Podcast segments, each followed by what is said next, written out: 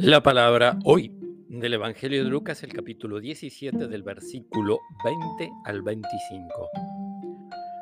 Los fariseos le preguntaron a Jesús cuándo llegará el reino de Dios. Él les respondió, el reino de Dios no viene ostensiblemente y no se podrá decir está aquí o está allí, porque el reino de Dios está entre ustedes. Jesús dijo después a sus discípulos, vendrá el tiempo en que ustedes desearán ver uno solo de los días del Hijo del Hombre y no lo verán. Les dirán, está aquí o está allí, pero no corran a buscarlo. Como el relámpago brilla de un extremo al otro del cielo, así será el Hijo del Hombre cuando llegue su día. Pero antes tendrá que sufrir mucho y ser rechazado por esta generación.